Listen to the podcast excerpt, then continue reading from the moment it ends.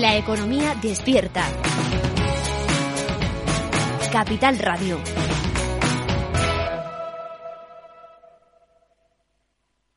Cada día abres el grifo y sale agua. Es un gesto cotidiano que se hace sin pensar, pero que implica detrás una gestión operativa avanzada y la entrega de profesionales comprometidos. En Agbar mejoramos el futuro de las personas gestionando el agua y los recursos naturales de forma sostenible. Agbar patrocina este programa.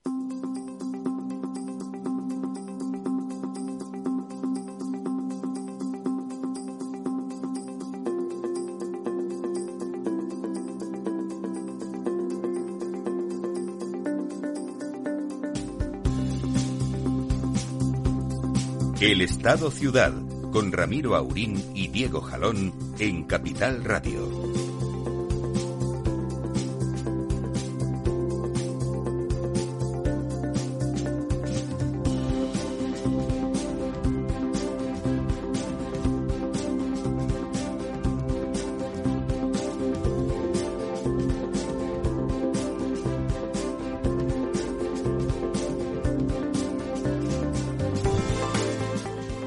Buenos días, amigas y amigos. Don Diego. Buenos días. Don Lorenzo. Muy buenos días, don Ramiro. Bueno, ya sé que, conviene que llueva, pero un poquito, un poquito de clarear Sí, también hoy- está hoy bien, está ¿verdad? saliendo, estoy viendo ahora un sol espléndido y eso que, que ayer yo, vamos, supongo que ya habremos pasado todos los récords históricos. Solo con lo que llovió ayer. Bueno, lo que llovió ayer no, No sale- no no sale está ni siquiera claro lo que, digamos, lo que llovió el domingo o el lunes, aunque, digamos, entra en, en el periodo de cómputo. Y eh, por la puerta llega nuestra estrella invitada, don José Luis González Valvé. Hecho un pincel, le hecho un pincel, sí señor. Ah, ahí está, como un solo hombre. Coja usted el micrófono, acérqueselo y así no me rasca luego. Ya me rasca de una sola vez. y el que rasca no es traidor, como evidente. Pues vamos a hablar de, de los pantanos y del agua y de las Sí, lluvias y de no, los que, desastres, ver, hombre. Como, como decía, eh, lo que ha llovido, digamos, desde la cifra que tenemos, como, como ya saben nuestros oyentes, es de lunes a lunes, es decir, que lo que que lo que refleja es la, la eh, digamos el agua Monday. el agua embalsada a 12 de noviembre y, y esta ha subido pero claro todo lo que ha caído digamos eh, hoy, ayer. Eso no cuenta, está Eh, claro. Incluso lo que cayó el domingo y tal, hasta que no llega, digamos, el agua a los embalses, mm, tarda un, un- un tiempo en llegar, ¿no? Entonces, eh, bueno. Hasta que no llega la sangre al río. la cifra, la cifra que podemos dar esta semana es eh, positiva, pero seguramente no tan positiva como la que podremos dar la semana que viene.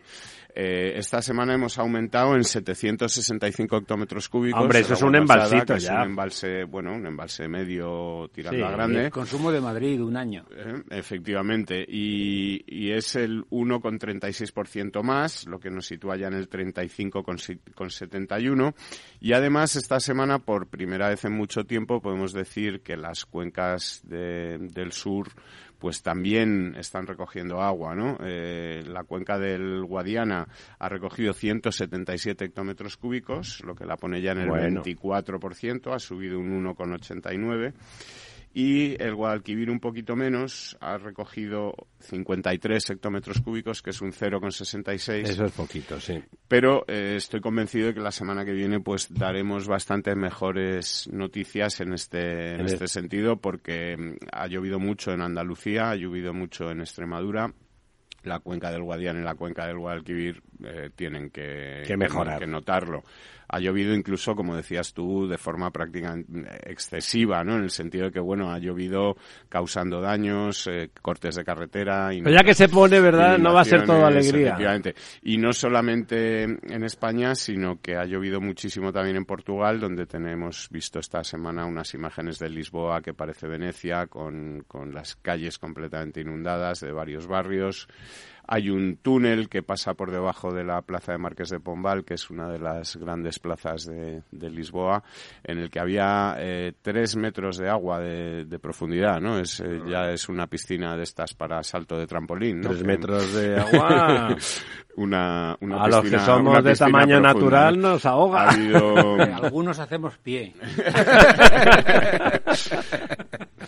Bueno, y entonces, pues nada, como te decía, eh, buenas noticias, creo que mejores noticias también la semana que viene seguro, y, lo único es que la posición de partida o la, la, situación, eh, digamos que es muy baja, eh, vamos a ver si podemos acabar el año por lo menos en los niveles de cómo acabamos el año pasado, que ya no fue un buen año, pero estaremos en todo caso, y por mucho que siga lloviendo de aquí a fin de año, muy por debajo de la media de los últimos diez años que, eh, bueno, eh, como te decía, estamos ahora en el 35,71 y la media de los últimos 10 años era del 52. Teníamos 9.000 hectómetros cúbicos más de los que tenemos. De ¿Cómo el, el, Júcar, cómo, cómo el Júcar estaba muy bien. Pues mira, por, por cuencas, la cuenca del Júcar ya sabemos que está... Mm, era la cuenca revelación del año. Es la cuenca que, que, este año, bueno, está sorprendiendo por, por ser eh, de las grandes cuencas casi la que más porcentaje tiene. Ahora la de adelantado hace un poquito Miñosil. La cuenca del Júcar está en el 52,81%. ¿Ha recogido también esta semana? Ha recogido 8 hectómetros cúbicos. Ah, poquito. Eh, la adelantó, como te decía, hace poco Miñosil eh, que está en el 53%. Y de, las grandes cuencas, estas son las únicas que superan el 50% y, bueno, las que mejor, las que mejor están.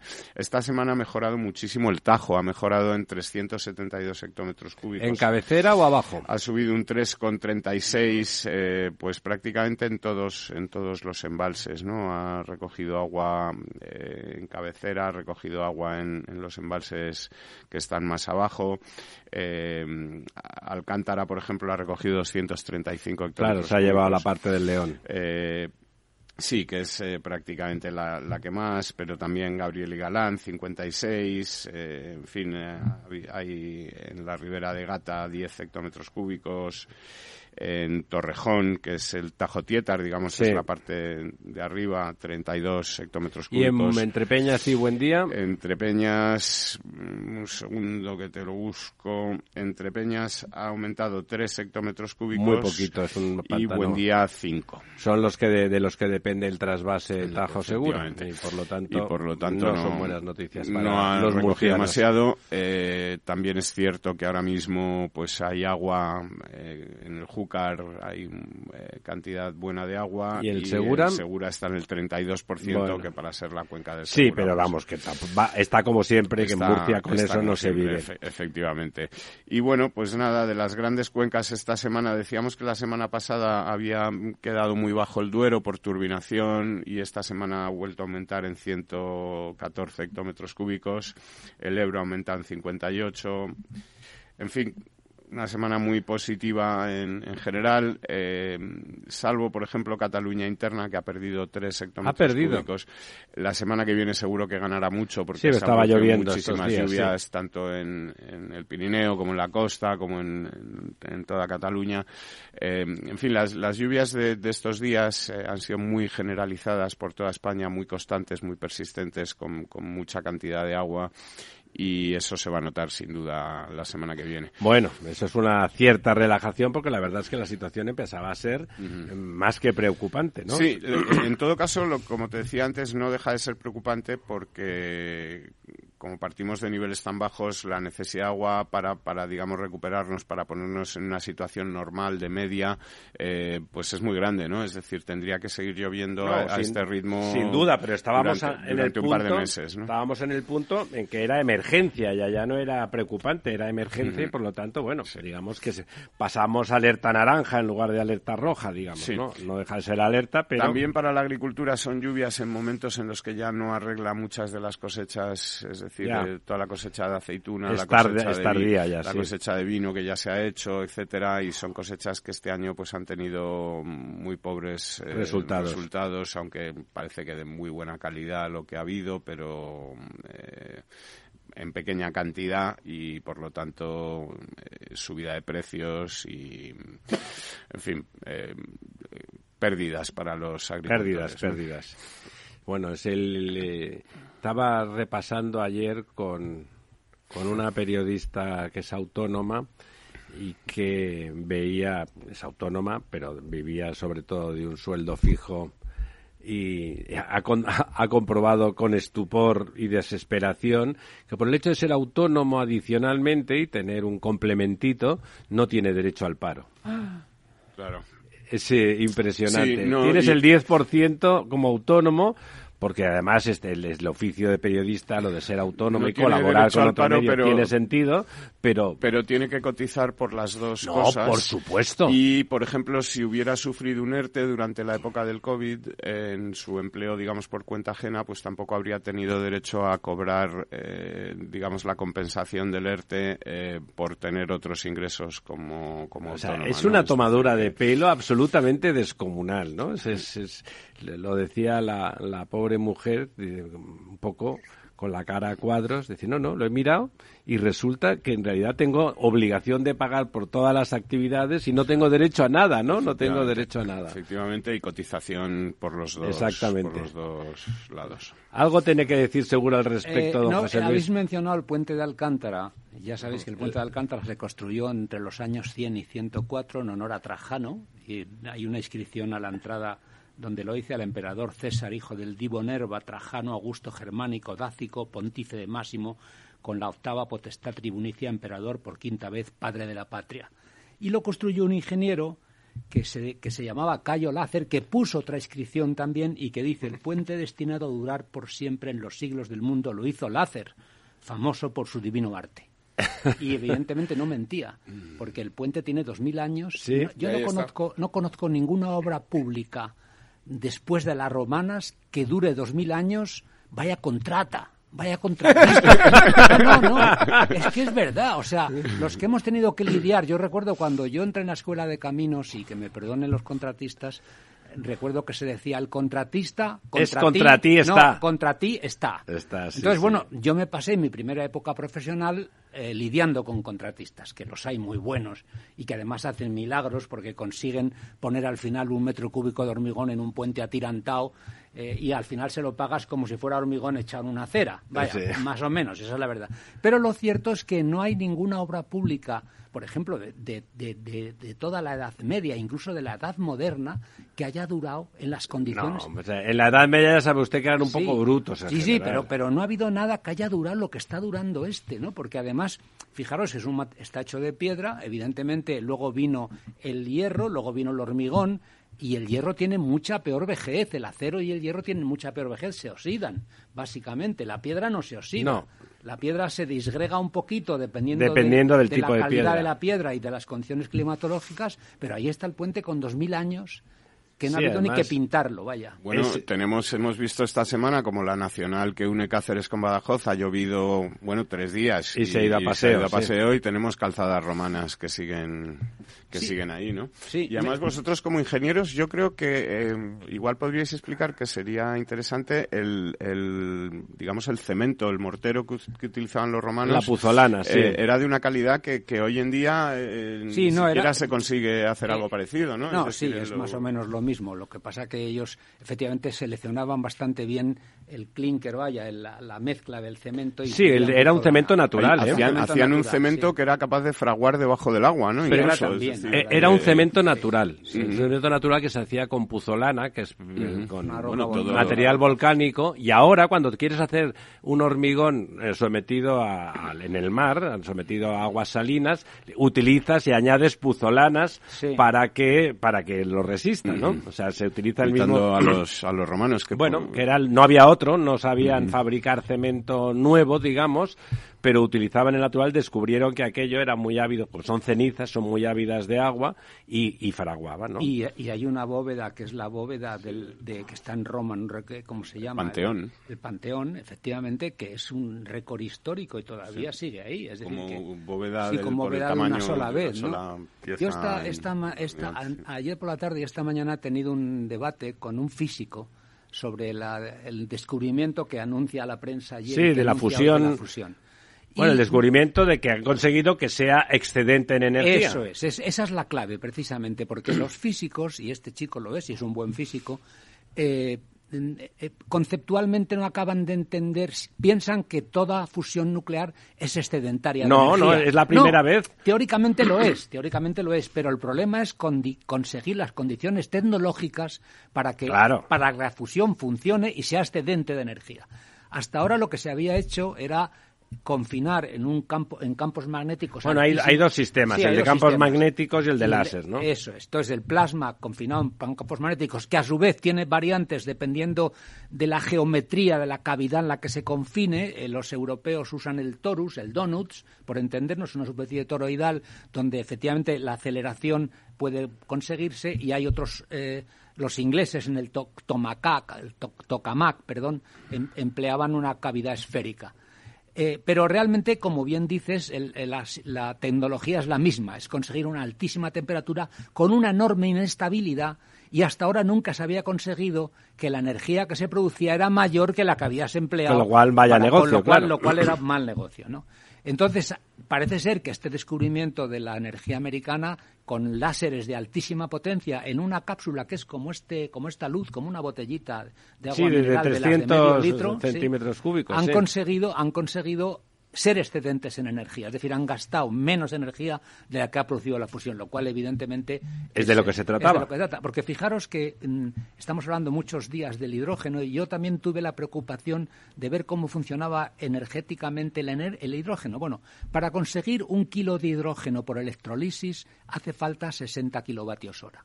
Y ese kilo de hidrógeno, luego puesto a producir energía en electrolisis inversa, energía eléctrica, produce 40 kilovatios hora. Es decir, la operación es netamente deficitaria en energía. La ventaja que tiene el hidrógeno es que tú puedes producirlo en horas excedentarias de Eso energía es. renovable por la noche o cuando te sobra energía y puedes almacenarlo como un vector energético. Sirve de pila, digamos. Sirve- es una pila enorme, digámoslo así, más manejable, más manejable tecnológicamente que la pila, más manejable entre comillas tecnológicamente que la pila, pero, pero él en sí mismo, el proceso de producción de energía y luego producir eh, hidrógeno que luego produzca energía es deficitario. Es deficitario. Eh, Mira, hablábamos ahora en la puerta, eh, nos hemos encontrado con un compañero nuestro, José Rebollo, un gran ingeniero, hijo de otro gran ingeniero que, Sí. que hizo la presa de la Baells, una presa preciosa eh, de tipo bóveda, y nos hablaba que está especializado, nos hablaba de, de- de- de cómo la, utilizar la reversibilidad en, en el- Sí. en la energía hidráulica solucionaría el problema sí, de una sí. forma amplia, ¿no? Alcántara, que has citado antes, eh, Diego, Iberdrola, que tiene la presa de Alcántara, ha pedido la reversibilidad. Y Almendra, que el otro día hemos comentado aquí, es sí, la- es- creo que es la más grande de España con reversibilidad, reversibilidad, porque sí. tiene mil megavatios. Mil megavatios es una nuclear. Claro, no es, no es moco de pavo, ¿eh? Solo hay, solo hay eh, fijaros, eh, yo recuerdo, había una central más potente que era Compostilla, en Ponferrada, que tenía 1.200 megavatios, una térmica, una térmica de carbón, que se cerró, claro, se cerró como se cerraron todas, salvo las alemanas, que ahora están todas otra Todo, vez claro, cremando. Pasa que están quemando lignito, que es un carbón De lo peor. de peor poder calorífico Y además contamina más. y más contaminante, pero mucho más barato de extraer porque puede haber explotaciones incluso a cielo abierto. Es más superficial, Es- es a cielo efectivamente. abierto, mientras que la hulla o la antracita, sobre todo, pues están generalmente a profundidad y los mineros tienen que jugarse la vida. Eso además se entiende perfectamente, porque la hulla y la antracita, que son antecedentes del diamante, por decirlo de una forma Claro. visual, necesitan mucha presión. Claro, están más hondas, como Necesitan estar más por- están más ondas, ¿no?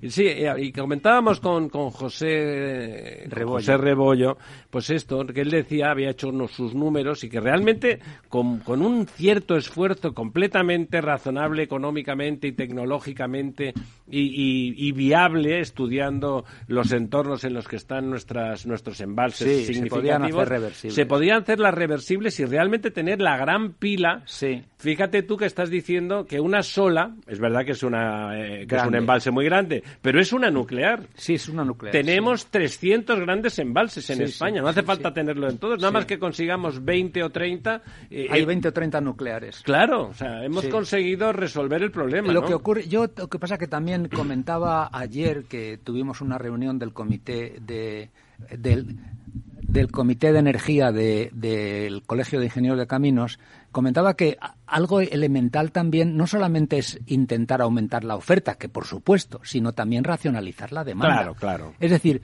yo recuerdo que el mandamiento fundamental de mi padre era José apaga la luz. Eso era así. Bueno, yo, yo en mi casa voy detrás bueno, de todo el es, mundo pero es que ahora- apagándola, ahora, ¿no? ningún chico apaga la luz. No, no, Ningún no. chico apaga la luz. Y luego ni ninguna chica. Ni ninguna chica, sí, chico chica, no, no apagan la luz. Y luego Y los híbridos tampoco apagan y luego la luz. los, los fabricantes de electrodomésticos, ordenadores, etcétera, nos han en- nos han eh, hipnotizado con una cosa que se llama el stand-by. Que Que, gasta, consume, que que consume, consume, consume. claro, que consume. Miren ustedes el ordenador cuando lo dejan en reposo. Claro, Eh, y que además consume. con el riesgo de que precisamente en ese momento es cuando te entran los virus. O sea, yo, por ejemplo, yo apago todas las noches el ordenador, el, el modem... Porque si no se el- constipa. por- porque si no se enfría, sí, el ordenador, el modem y todo. Y, me- y de verdad, cada vez que veo que se apaga el piloto rojo, me llevo una satisfacción tremenda. Y luego ando por el pasillo, paso por la habitación de uno de mis hijos o nietos y las luces todas encendidas.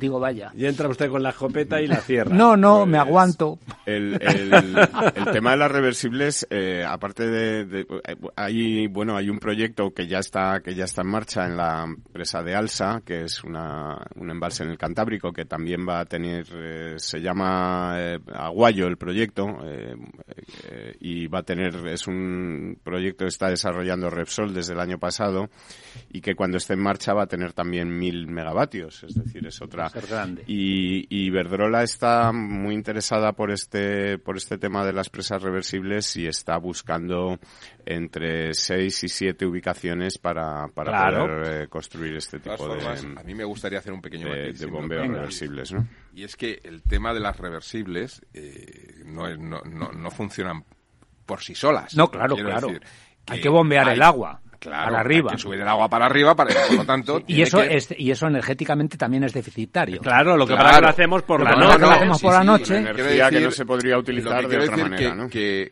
sí, pero que lo que quiero decir es que no es simplemente hacer una segunda presa allí donde No, se no, pueda, no, etcétera, claro. sino No, que sino- tiene que ir de un parque eólico, algún sí, elemento, o sí. geotermia o cualquier otro Sí. sistema de producción energética que permita... No, pero que siempre dicen que es muy difícil aprovechar el, el- Sí, lo que la energía de las eh, de las eh, De las renovables básicas, de las básicas. de las renovables cuando no cuando de, de No, golpe lo- no hay consumo hay que decir consumirla, es que hay que estudiar también cuando se hacen esos cálculos o esos números cuál es la inversión necesaria Claro, no le quepa- de acompañamiento No le quepa para- la menor duda que Es que los lo hacen, iberdrolos sí. lo, lo hacen. Y luego hay otra cosa, y es que, mm, eh, digámoslo así, como un 25, un 30% de la energía que se produce en España hoy, es, somos incapaces de desconectarla. O sea, se produce en cualquier caso. Tú no puedes parar una nuclear, ni puedes parar una térmica alta por la noche. Y entonces, a lo mejor tienes un excedente de energía por la noche que tendrías que tirarlo. Bueno, pues una manera de no tirarlo es emplearlo en el bombeo. Sí, las eólicas es un, es un clásico. Claro, ¿eh? en el bombeo de las la noche tal. Pero evidentemente, desde el punto de vista energético eh, de fondo, es una operación Volvemos, eh, Deficitaria. volvemos en dos minutos, amigos.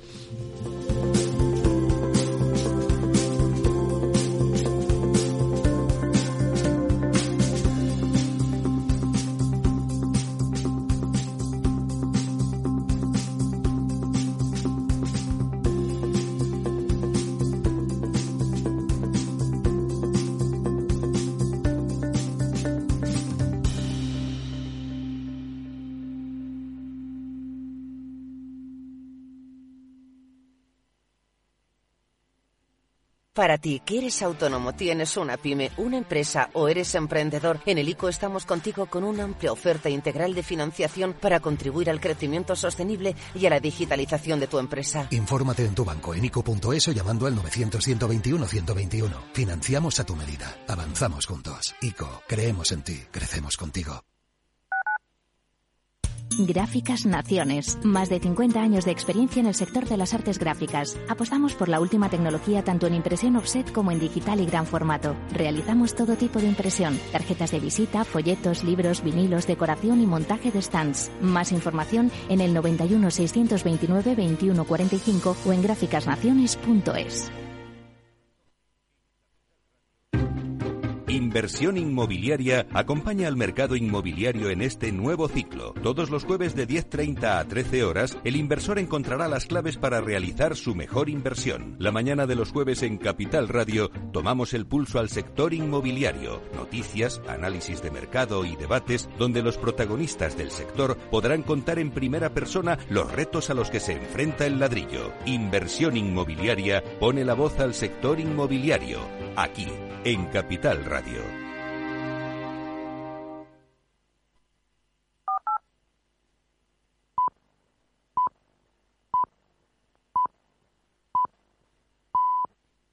El Estado Ciudad, Capital Radio.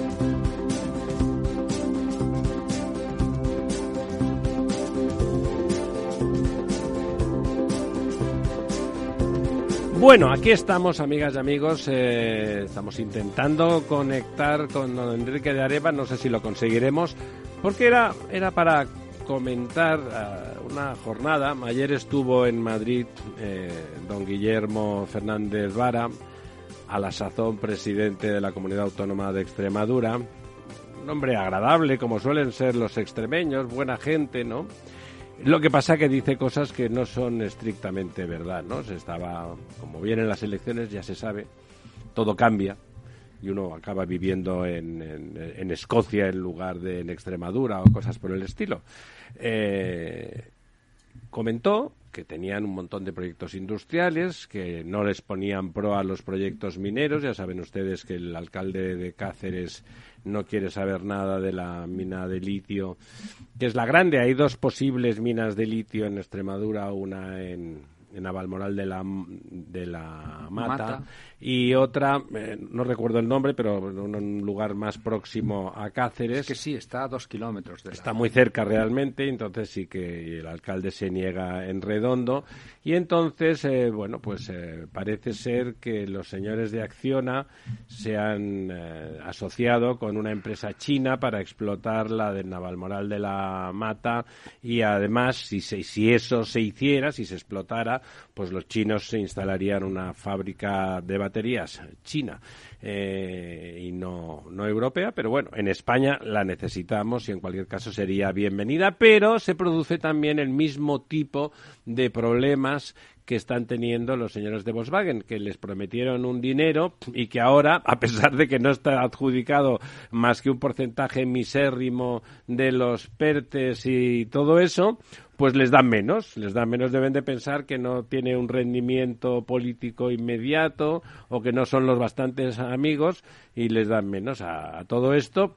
También los señores de Volkswagen eh, de momento no han movido un kilo de tierra porque están esperando a que en febrero se confirme que amplían los PERTES y que les dan los 200 millones que faltan porque ellos pactaron, es lo que tienen los alemanes, que llegas a un acuerdo con ellos y si lo incumples, pues ellos también.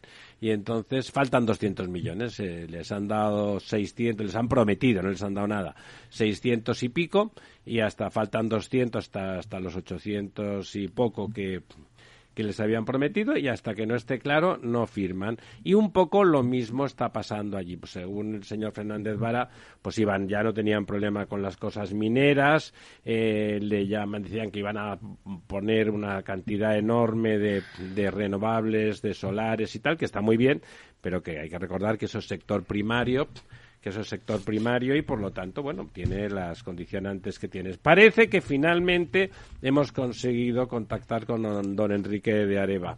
Enrique, ¿estás ahí? Bueno, buenos días, eh, Ramiro, buenos días. Pues aquí está, aquí estamos, ya sabes, con don Lorenzo, don Diego y con tu amigo don José Luis González Valver. Eh, oye, pues ya no sé si nos estabas oyendo, estábamos comentando que ayer el presidente extremeño decía, después de estos ocho años en los que ha estado, han estado diciendo que no querían saber nada del litio, que en realidad ellos y el litio son primos hermanos y que están dispuestos a hacer a, explotar la mina de Navalmoral y que estaba intentando convencer al alcalde de Cáceres Claro, aquí todas, todas hay que pasar por tres administraciones, ¿no? La, estatal, la autonómica y la municipal, y las cosas son relativamente complicadas. Usted que sabe mucho de baterías y de ese sector eh, en concreto, eh, ¿cree que, que, eso es verdad o son un brindis al sol a cinco meses de las elecciones? Bueno, eh, hoy en día tenemos que tomar todas las noticias con pinzas, ¿no? Porque ni es verdadero ni es falso. ya empezamos, pero a usted le gustan los hombres, las mujeres, todo el mundo, los perros. A mí la zoofilia no me parece mal tampoco. Oiga, cada uno sabe. Bueno, veo que esta mañana eh, eh, está usted muy, muy, muy entretenido, muy divertido. Me imagino que la audiencia lo agradecerá. Eh, vuelvo al tema de, del tema de Navalmoral de la Mata. Vamos a ver. Eh, como todos ustedes saben, Navalmoral de la Mata es una de las áreas de concentración de litio de todo lo que es el eje de la plata, que existe litio en todo ese eje, eh, tanto en España como en Portugal, en el que se presentó un proyecto ya hace algunos años en el cual se pedía la, autorización administrativa por parte del Ayuntamiento de Cáceres para poder explotar el litio. Y después de varios dimes y diretes y varias reuniones, el Ayuntamiento decidió que no se iba a explotar, porque había, según sus estudios, riesgo de poder eh, dañar la parte antigua de la ciudad. Algo que evidentemente tenía que estar soportado por algún estudio, me imagino. La decisión definitiva fue que no se iba a explotar. Eh, han pasado una serie de meses en los cuales se ha anunciado a bombo y platillo una planta de baterías en Navalmoral de la Mata, eh, con la intervención de un grupo eh, chino y con una empresa española que es Acciona Energía. Eh, al habernos, este proyecto, al habernos recibido ninguna ayuda o fondos del PERTE del vehículo eléctrico en la primera instancia, parece ser que ha anunciado que independientemente de que lo que determine el PERTE en el mes de febrero, este proyecto sigue para adelante algo que también no hay ningún documento oficial en que se eh, diga que realmente este puesto va a continuar sin las ayudas del vehículo eléctrico. Pero lo, ha dicho, lo han dicho las empresas, los chinos o Acciona, han dicho que van a seguir, ellos lo han dicho en público. Oficialmente yo no tengo constancia de que hayan sido ellos los que lo han dicho, pero por parte de las autoridades parece ser... Sí, sí, el señor Fernández Vara lo daba por hecho, ¿eh? Parece ser que lo da por hecho. Entonces, eh, eh, esperemos que esto sea realmente cierto, porque evidentemente las ayudas que se reciben de Europa están para generar una reindustrialización, sobre todo en las áreas donde no hay industria. Hay que recordar que en los últimos años Extremadura ha ido perdiendo cada vez más fuelle por no haber atraído ningún proyecto realmente importante desde el punto de vista industrial. Y esto, evidentemente, ayudaría a reconducir una situación que paulatinamente se ha ido volviendo endémica en, esta autonomía. Volviendo al tema de las baterías, pues en este momento lo que sí sabemos a ciencia cierta es que no está autorizada la mina de, eh, San José de Valderas, sí está, por lo visto, autorizado la explotación en Cañaveral, que es una mina eh, de extracción de litio de menor tamaño, pero que eh, desde el punto de vista de lo que es el cost breakdown de un proyecto, tienen que ver si realmente interesa esa concentración de litio en esta zona para poder levantar esta hipotética planta de baterías. Claro, la, planta de baterías entiendo que está vinculada a que la mina sea rentable desde el punto de vista eh, bueno, desde el punto de vista minero, ¿no? que es, es, un material primario para la, producción de baterías eléctricas en el cual el litio es eh, el, oro de, este siglo, ¿no? donde hay unas grandes concentraciones de litio en, Iberoamérica y en otros países, pero que nosotros tenemos afortunadamente la suerte de tener también una de las mayores concentraciones de litio de Europa en este eje que va desde la famosa ruta de la Plata de Gijón a Sevilla. Y, y que hay dos países a los cuales les afecta, porque el subsuelo no distingue fronteras, que son Portugal y España y una de las mayores concentraciones está muy cercano a la ciudad de Cáceres. Por lo visto, el alcalde de Cáceres, salvo que haya cambiado de decisión, no ha autorizado la explotación de, esta importante mina o concentración de litio que hay en San José de Valguera. Es una área muy cercana a la capital extremeña. José Luis, ¿qué quieres hablar con nuestro eh, Cuando yo fui consejero en Castilla y León, el gobierno regional tenía una facultad que no sé si seguirá vigente y no sé si será vigente en Extremadura, que era la de que si un proyecto era de interés estratégico regional, podía de alguna manera mm, superar, superar la competencia municipal y, y, dar la licencia. No sé si eso eh, está vigente o no está vigente hoy en Extremadura. Yo, al no estar en el ámbito político, tampoco lo puedo confirmar si esto existe. Lo que sí sé que, por ejemplo, otras autonomías sí que han aprobado recientemente, como es la autonomía gallega, una ley en este sentido de expropiación de suelo para proyectos estratégicos gallegos y me ha orientado principalmente a dos tipos de proyectos, y es la generación de energía a través de campos de aerogeneradores, tanto en tierra como en mar, y también eh, para una hipotética planta de baterías en una de las cuatro provincias gallegas. Muy bien. Sé que en Galicia se está actuando de esta manera, pero desconozco si en Extremadura tienen el mismo instrumento legal para poder de alguna forma pregunta, la decisión del Ayuntamiento de Cáceres. La pregunta global era si va de alguna forma después de ocho años ahora, bueno, más vale tarde que nunca, pero no sabemos si después eh, las hipotecas, porque claro, a pesar de que tiene el señor Fernández Vara mayoría absoluta, ahora se apresta a aprobar una, en un momento en que no viene al caso, una ley de aguas, como comentamos el otro día, que básicamente perpetúa el modelo Podemos, que es un, modelo podemita, colauista, digamos, al estilo de Colau, que pretende que los servicios públicos, aunque luego todo está absolutamente subcontratado, ¿no? Absolutamente, y con rendimientos pésimos. Se hacía ayer una, una loa a las empresas, que estaba bien, eso es lo que queremos en general aquí en esta mesa, nos parece que la economía se crea produciendo y quien produce cosas son las empresas y los, y, los emprendedores. Bueno, señor Aurín, esto no es tampoco un tema menor, el tema del agua. Hay que pensar que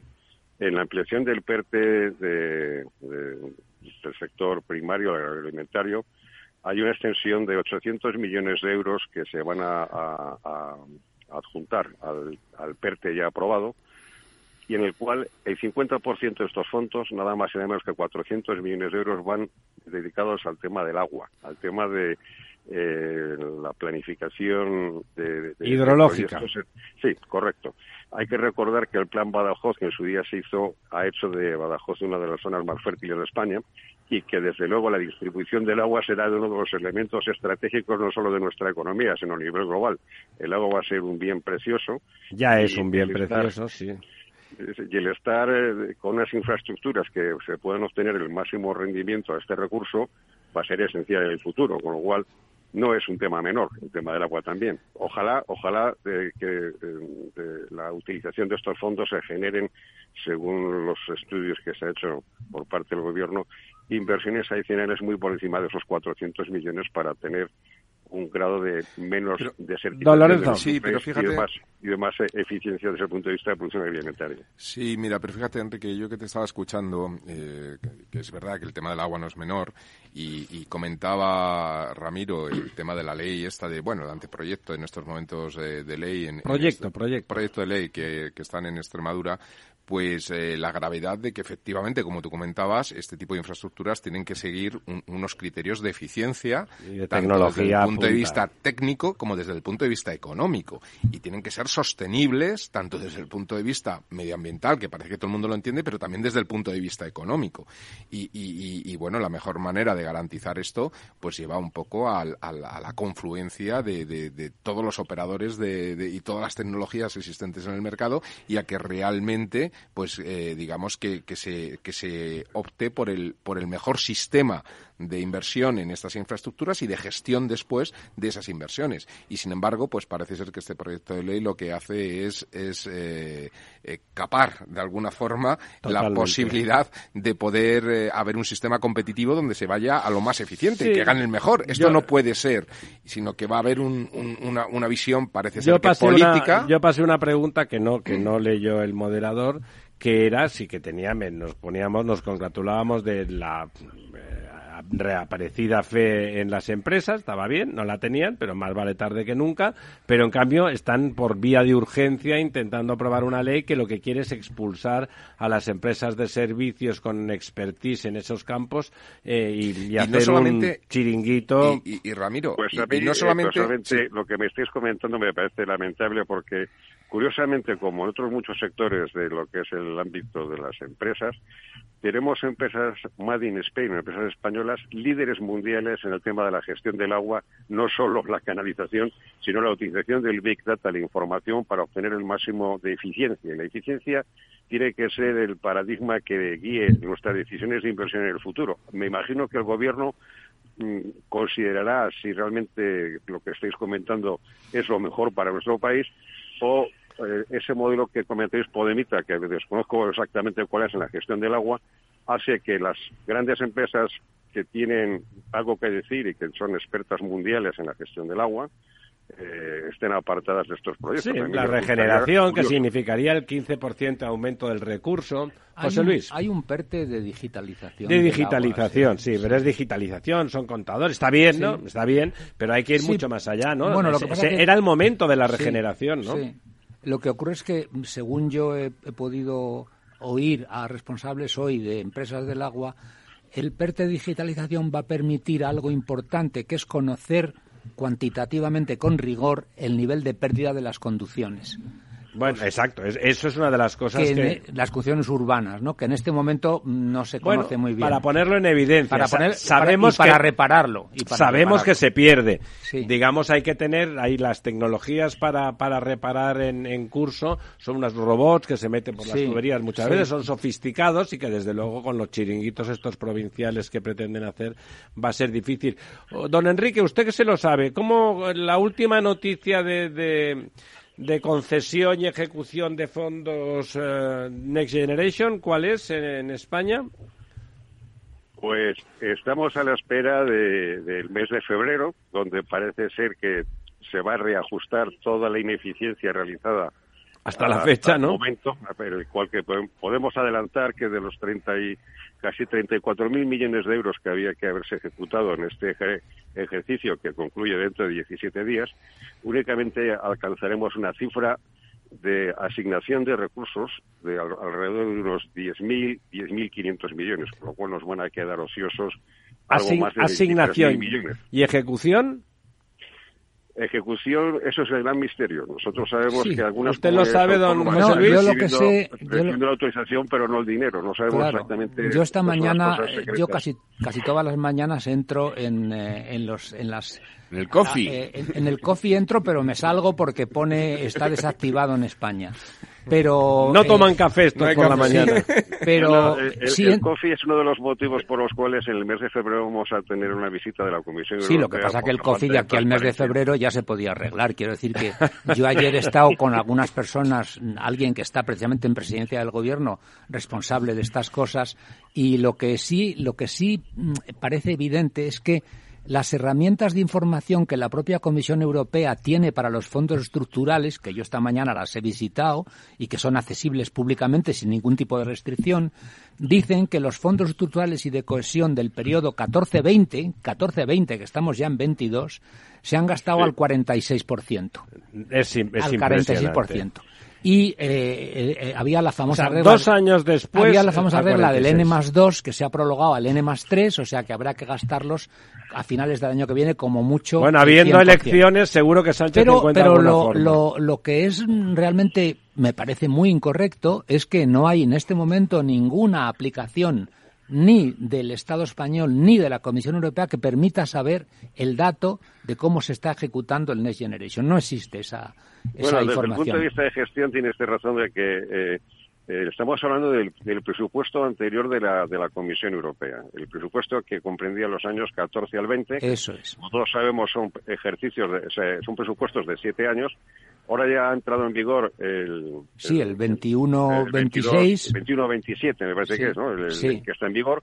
Lo que se ha hecho es una extensión, quizás aquello de coger la disculpa del COVID y alguna otra cosa más, para dar inicialmente un N más 2 para que entrase dentro de los Un enema, ya lo ha dicho usted, un enema, un enema hay que, hay que aplicarles. no, yo lo que insisto es en la falta de información. ¿no? esa es absoluta, es absoluta. Pero de todas maneras, eh, hay un grado de responsabilidad por parte de, la Comisión porque los fondos hay que recordar que están eh, conseguidos por la aportación de todos los países de la Unión, en los cuales casi todos los países, por no decir todos, tienen un elevado grado de transparencia donde se hace la utilización de estos fondos en los proyectos específicos, excepto, y como nota negativa, en nuestro país, donde todavía, después de varios avisos que se han hecho en los meses de octubre y noviembre, no está este COFI, este sistema que, que, estáis comentando, operativo y además con una complejidad enorme para poder acceder a la información que ahora mismo no se tiene. eso hay que preguntar al segundo nivel de la administración pública eh, que son las autonomías, qué criterios se siguen para asignar los fondos, que los desconocen. la mayoría de los presidentes de autonomías que he comentado eh, este tema mm, dicen que no, no saben bajo qué criterios se asignan, que reciben fondos y muchas veces estos fondos tienen que preguntar exactamente a qué proyecto eh, eh, les competen, pero que no tienen realmente un conocimiento de la gestión imagino, de estos recursos. Imagino que el señor Sánchez está intentando que se le aplique esa cosa que tanto le gusta a él, decir que es secreto de Estado, y en Europa se lo miran de reojo como de todas maneras, ¿qué está usted eh, diciendo? Aunque no sea, aunque estos días no sean los más eh, propicios para hablar del Parlamento Europeo, eh, la presidenta de la comisión del Comité Económico del Parlamento Europeo, que es una eurodiputada alemana, ya ha señalado que quieren e-, evaluar cómo se está cumpliendo el Fondo Next Generation en España y ya han organizado una visita para España para el mes de febrero para intentar comprobar esa ejecución. Bueno, don, don Enrique, muchas gracias por su intervención telefónica desde Valladolid. Eh, y bueno, ya sabe, esta es su casa. Un abrazo. Don Ramiro, muchas gracias y un saludo a todos los contertulios y a, toda la audiencia de tu programa. Un saludo. Don Diego. Venga, entre ahí a saco con el ratito que le queda por si hay alguna noticia fundamental de esas de las que no podemos vivir eh, sin Estabais hablando de, los fondos europeos y parece que, por ejemplo, hay dos, eh, dos proyectos en los que eh, el gobierno quiere colaborar con las comunidades autónomas para ir colocando, digamos, esos fondos europeos que no ¿Qué verbo le sale tan apropiado para ir colocando? Muy bien, donde y curiosamente son dos sitios, pues fíjate, el Ayuntamiento de Sevilla, eh, que ya ha sido agraciado con esta con el gordo con esta agencia mm, eh, de, mm, la NASA la agencia, Wishful Thinking. Esto que hace que, que, Sevilla tenga un color espacial, como dice en lugar de especial, el, ¿no? el, alcalde de Sevilla. Bueno, pues eh, se trata de un acuerdo para mm, ampliación de la línea 3 del metro sevillano, en el que hay 1.300 millones de euros eh, presupuestados, una obra de ocho años y por otro lado, otra de las amigas eh, de, este gobierno, que es eh, la presidenta de Baleares, Francina Armengol, que va a recibir también dinero para eh, la ampliación o la puesta en marcha, perdón, del, del tranvía de Palma, que es otra de las de los proyectos que parece que van a tener luz verde para, para esto. En lugar de autobuses eléctricos, por cierto, que no lo entiende uno. Pero las dos a la España vaciada. Para, sí, efectivamente, a la España a la España vaciada y a la España, digamos, vaciada eh, de... derechas, ¿no? A, la España en la que, bueno, eh, parece que, que, es una de las de las preocupaciones, ¿no? Ahora eh, con las con las elecciones, ¿no? Eh, que vayan llegando fondos para ganar algún que otra los fondos para llegar a, plazas eh, comprometidas ¿no? otra de las de las noticias de esta semana es el, fondo bueno el, el tema de, del tope al gas en la Unión Europea en donde parece, bueno, pues que hay dos posturas. Bueno, y el petróleo, han topado el precio del petróleo. Sí, en eso sí que ha llegado... El petróleo comprado a Rusia. Eso es, el petróleo comprado a Rusia por barco que no afecta, digamos, al que llega por, por gasoducto, oleoducto, eh, oleoducto eh, que no llega en mucha cantidad, pero sí que llega a Hungría y a un par de, de países de por ahí. Eh, pero el tema del, del tope del gas, pues parece que hay dos posiciones enfrentadas o irreconciliables. Por un lado está la que lidera un poco España eh, con algún otro país eh, que se ha sumado, que es la de poner un tope al gas, siguiendo este modelo eh, que tenemos en España ahora mismo. Y por otro lado, el de bueno países como Alemania, Holanda, etcétera, que lo que tienen es miedo a que con esta intervención en el mercado lo que se produzca es una falta de suministro. Un aumento de consumo. sí, bueno, aumento de consumo y que no haya, digamos. Y que no haya gente que te venda a ese precio. Y que no haya suministros suficientes, ¿no? Entonces, bueno, las posturas parecen irreconciliables. La última oferta fue un tope de 200 euros megavatio. 270 y tanto. Eh, bueno, esa fue la primera. Que es muy caro, ¿no? Que llegaron a, a, un, a un nuevo mm, límite de 200 o una eh, nueva postura eh, de, de, 200 euros sigue siendo, parece muy alta para los países que quieren un tope al gas más realista. es realmente muy caro. Y eh, bueno, pues se han dado una tregua hasta el lunes para ver si el lunes se vuelven a reunir y Después del final del Mundial, a ver cómo acaba. A un acuerdo en el que parece que no mm, van a llegar o que no va a ser fácil que, que se alcance, digamos, este acuerdo a nivel europeo un acuerdo que, que bueno, eh, si, si, eh, sigue el modelo español, eh, digamos que, que tendría que pagar esa diferencia los consumidores con sus impuestos o vía sí que se paga igual vamos. De alguna manera se paga igual de todas formas y como dice don José Luis pues al falsear los precios, que de esto don Lorenzo también nos puede eh, dar teoría, eh, digamos que se puede producir un aumento del consumo. Bueno, sin duda se consume más cuando el eh, precio es más barato. El precio es más barato. a misa. Porque otra de las cosas que hemos sabido es que de agosto a, noviembre el consumo de gas en España se ha reducido un 20%, ¿no? En buena parte pues por, por, eh, pues, pues estos precios por la climatología está también es verdad que ha hecho un, otoño muy suave más, más suave caluroso ¿no?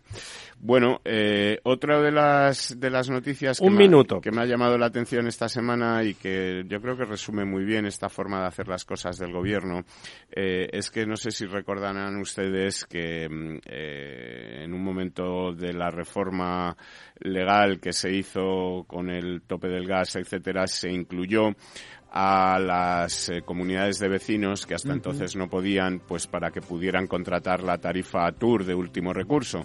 Bueno, pues parece ser que los, los problemas legales, los requisitos, etcétera, han hecho que a día de hoy no haya una sola comunidad de vecinos en toda España que haya podido acogerse a, este, Nominalmente sí, eh, pero en la práctica Y en una italiana ha habido tres muertos en una junta de vecinos.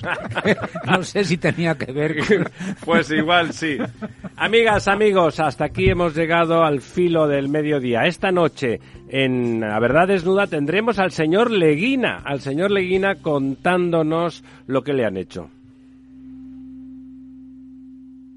Cada día abres el grifo y sale agua. Es un gesto cotidiano que se hace sin pensar, pero que implica detrás una gestión operativa avanzada y la entrega de profesionales comprometidos. En Akbar mejoramos el futuro de las personas gestionando el agua y los recursos naturales de forma sostenible. Akbar patrocina este programa.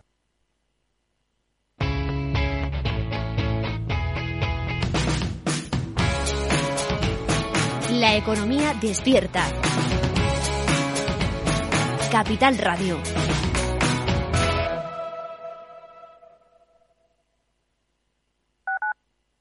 Capital Radio, Madrid, ahora en el 103.2.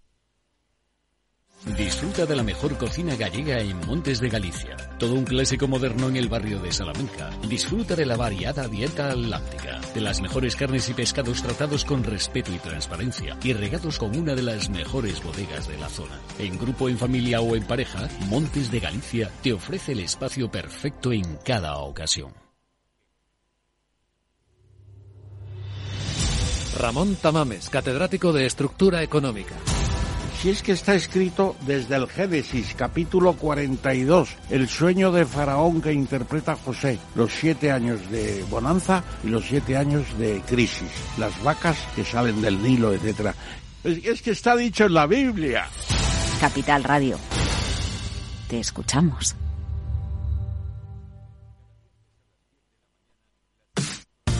Los viernes en Capital Radio te proponemos descubrir y comprender las estrategias de empresas con éxito que servirán de inspiración y ejemplo para la tuya. Escucha Metaempresas, un programa presentado por Andrés Arenas con la presencia y los consejos de expertos en distintas áreas y profesores de reconocida trayectoria. Todos los viernes a las siete y media de la tarde, Metaempresas, Capital Radio.